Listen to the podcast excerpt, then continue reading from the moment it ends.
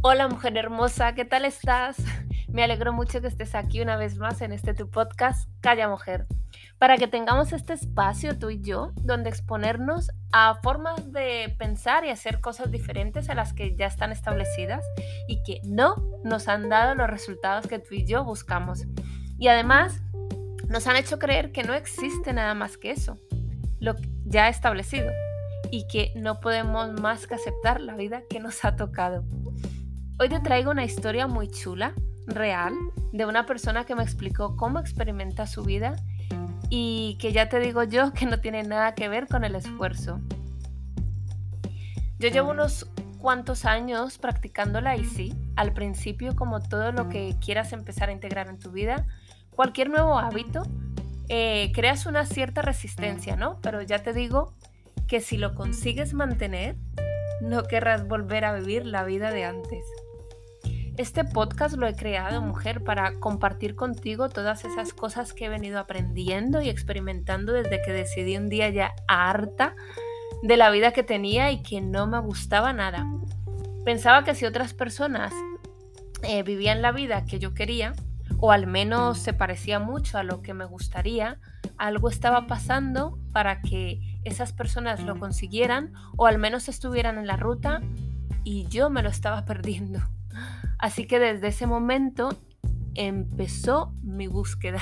Y madre mía, lo que estoy encontrando. Y cuando te digo lo que estoy encontrando, no es nada fuera de mí. Por eso, tras decirle a mi miedo que sí, que me puede acompañar, pero calladito, cada vez que descubro algo nuevo y lo pongo en práctica durante un largo periodo de tiempo y si me funciona, pues te lo traigo. También escucho a muchas mujeres como tú y como yo contarme sus historias y cómo algunas de esas mujeres hermosas se quedan atrapadas en esas creencias que las han limitado tanto incluso durante años, a no moverse del lugar y de la manera que tienen de pensamiento, pero que sin embargo desean que su vida fuese distinta. Existe otro tipo de mujeres igual que tú y que yo, no mejores, Solo que sí que nos hemos atrevido a cuestionar lo establecido. Primero cuestionando nuestra, nuestras propias creencias, a hacernos preguntas y con eso bella encuentras un montón de respuestas. Y ya, si te atreves, aún con miedo a hacer eso que tienes allí en tu corazón y que te sacaría del status quo, si lo haces, fliparías con las cosas que te estás perdiendo por hacerle caso, más caso a tus creencias limitantes. Mm, creencias que por cierto en la mayoría de las ocasiones ni te enteras que viven en tu cabeza, solo ves los resultados. Pero que como te digo, cuando te atreves a pensar de una forma diferente y sobre todo a cuestionar toda tu vida, sin juicios, ¿eh? Mm, sino con una total curiosidad, empezarás a ver todas las posibilidades que hay para ti, pero que esas creencias no te permiten ver. Entonces, la historia que te traigo hoy es muy curiosa y ya te digo que me encantó cuando esta persona me contó cómo experimenta su vida.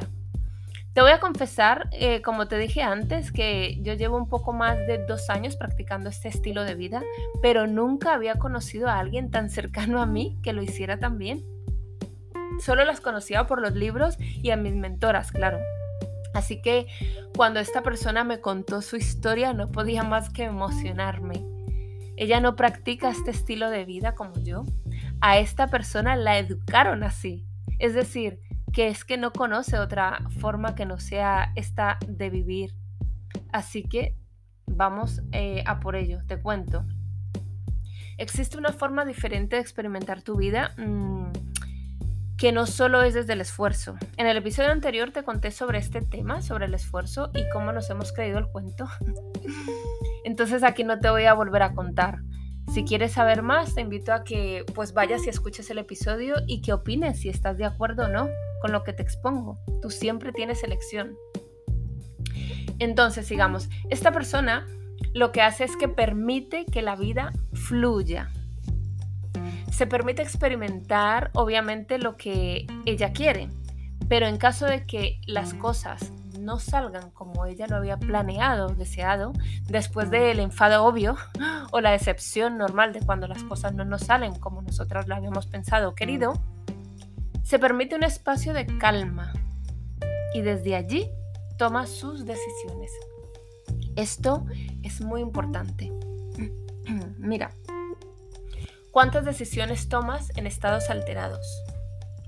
¿Cuántas decisiones tomas cuando estás triste, enfadada o resignada? Cuando tomamos las decisiones desde estos lugares normalmente la cagamos, porque no estamos siendo objetivas, estamos viendo la realidad o la posibilidad de una realidad con el filtro de la emoción visceral de ese momento. Así que lo que yo estoy aprendiendo y lo que esta persona hace de un modo tan natural es, primero, no negar que tiene esa emoción, la que sea que le cause eso que no pasó como quería. Miedo, rabia, desconsuelo, enfado, tristeza, la que le cause. Y la experimenta.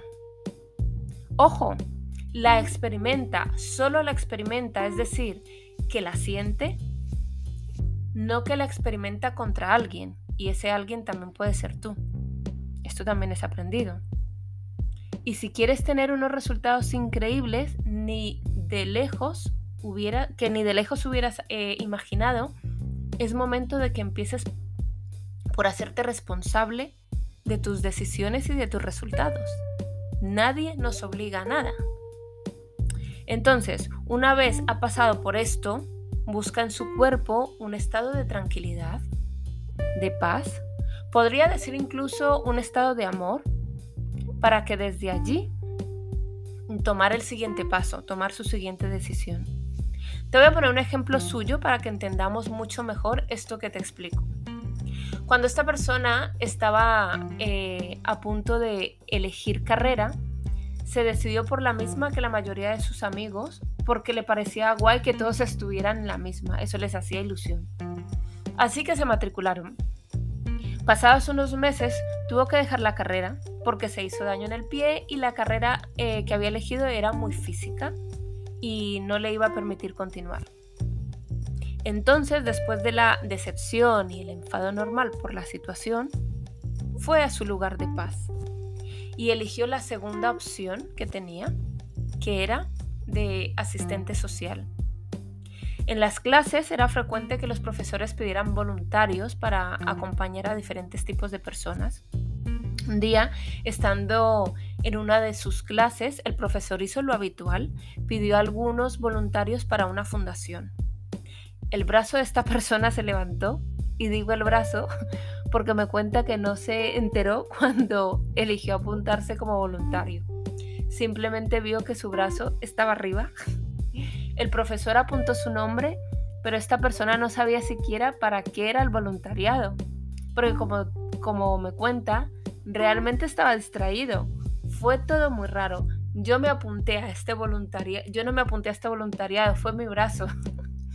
Entonces, cuando llegó el momento, eh, no pudo ser más feliz. Palabras textuales. No podía estar en un lugar mejor. Ese era mi lugar. El caso fue que esa fundación eh, donde su brazo se apuntó es donde actualmente trabaja y es muy, muy feliz.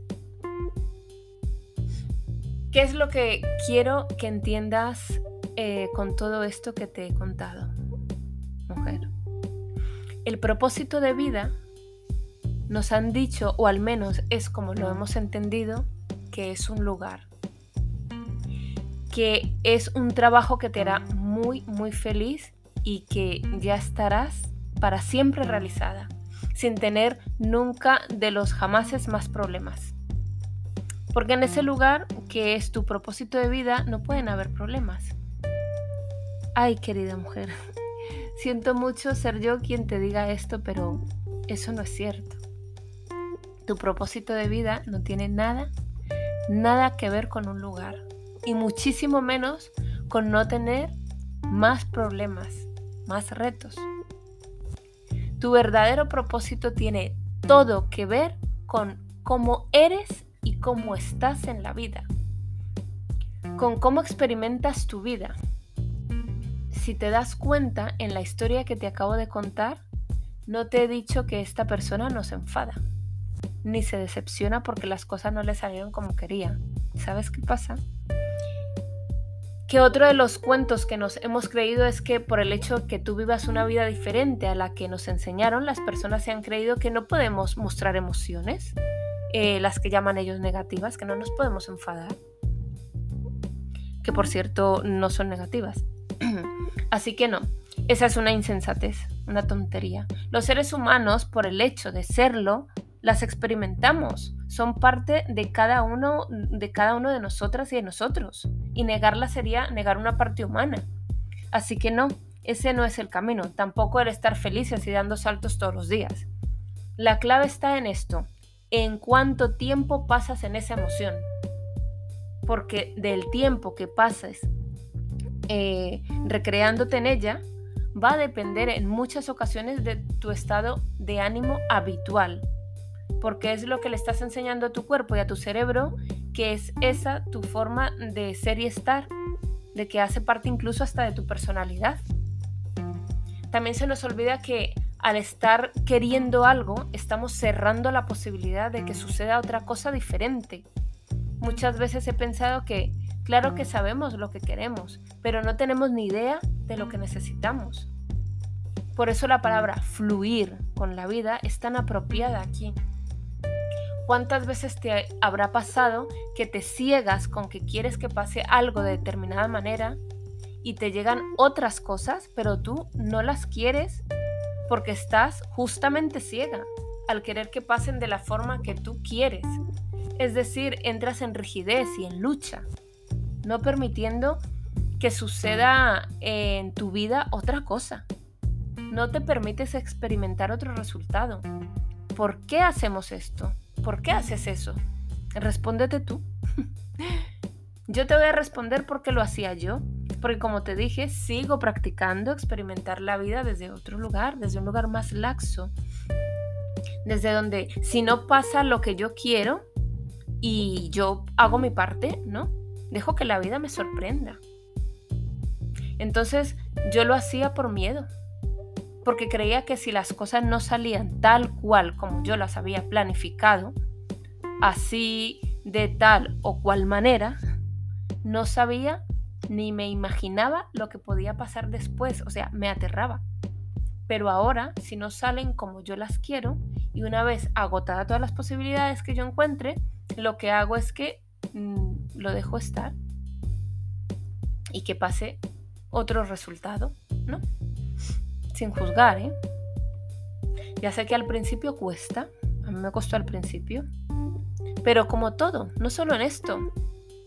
¿O es que acaso otras cosas que nunca has hecho al principio son fáciles, no, verdad?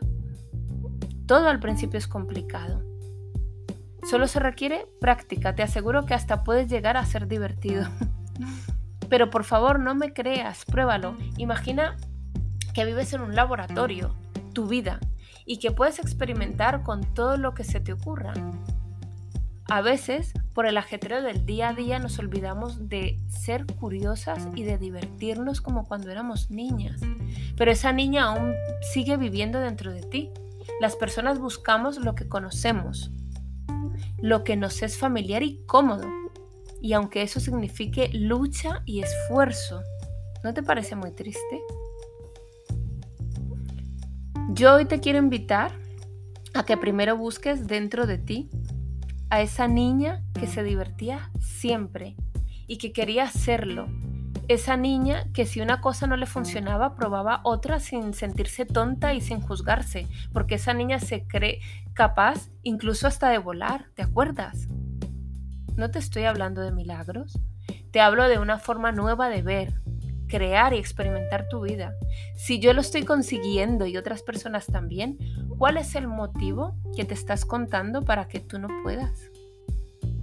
¿Sueñas con que las cosas eh, te fueran mejor?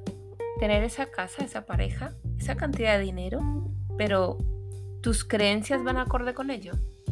Tu forma de ser y estar en la vida lo dice.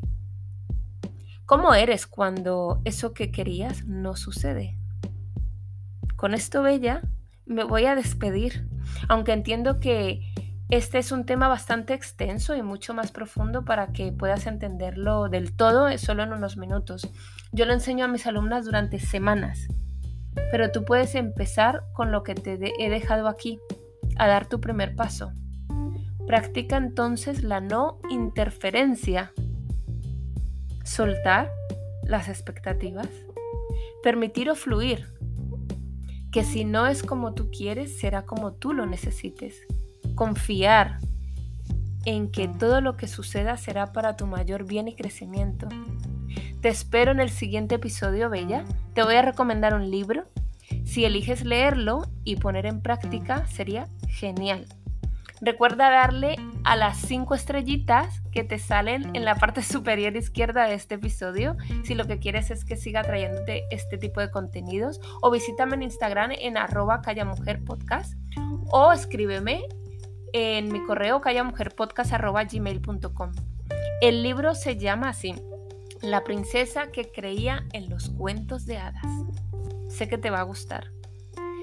Si no lo puedes comprar o si no tienes tiempo para leer, está gratis en YouTube, en audiolibro, ¿vale? Recuerda que no estás sola y que no solo te pasa a ti. Recuerda que nadie va a venir a rescatarte porque te vas a rescatar tú misma. Estás aprendiendo, lo estás haciendo bien. Pero eso no va a pasar si lo que has elegido es callar, mujer. Nos vemos en el siguiente episodio. Un beso muy, muy grande.